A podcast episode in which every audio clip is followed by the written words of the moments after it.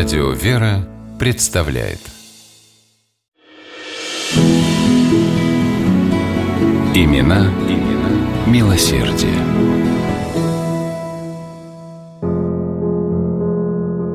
Старый парк имения помещиков Киндиковых в деревне Винновка Симбирской губернии утопал в вечернем октябрьском тумане.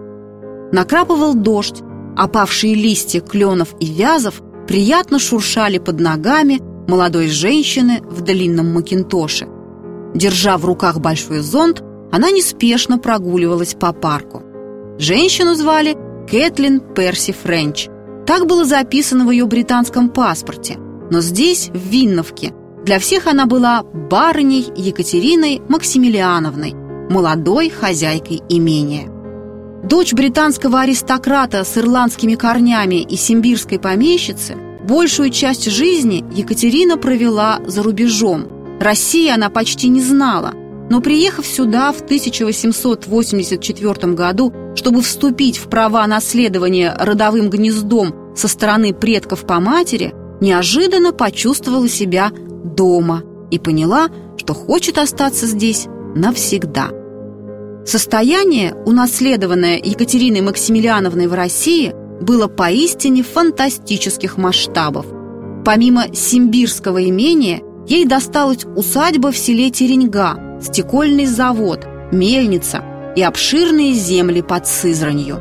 А еще фамильный замок в ирландском графстве Голуэй, перешедший к Перси Френч по наследству от отца – Словом, в одночасье Екатерина Максимилиановна стала богачкой, каких поискать.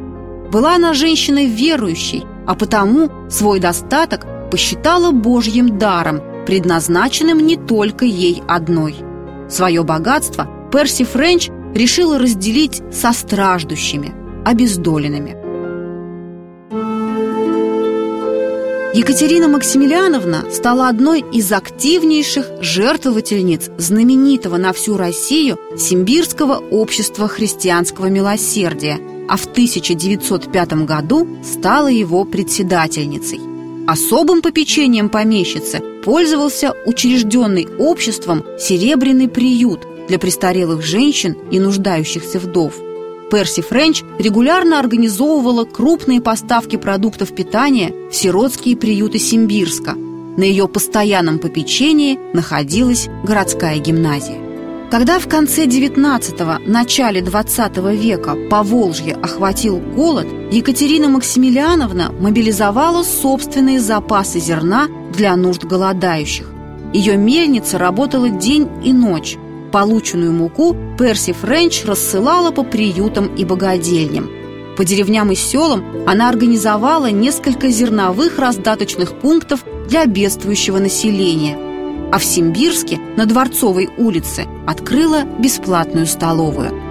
Еще в 1897 году Екатерина Максимилиановна окончила курсы сестер милосердия. Эти навыки очень пригодились ей в годы Первой мировой войны – Открыв в губернии несколько военных госпиталей, Перси Френч содержала их за свой счет, снабжала необходимыми медикаментами и сама часто трудилась там, ухаживая за ранеными наравне с остальными сестрами.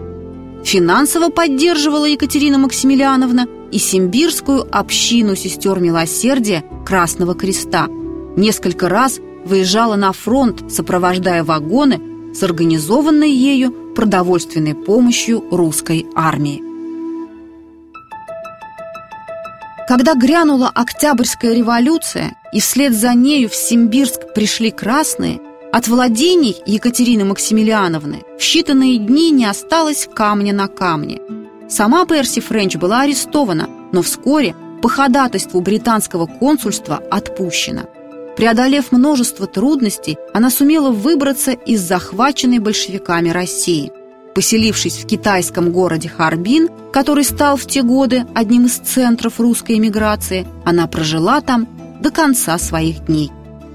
Умерла Екатерина Перси Френч, или Кэтлин, как звали ее по-английски, в 1938 году, завещав единственное свое оставшееся имущество – ирландский замок в Голуэе, британскому правительству для благотворительных целей.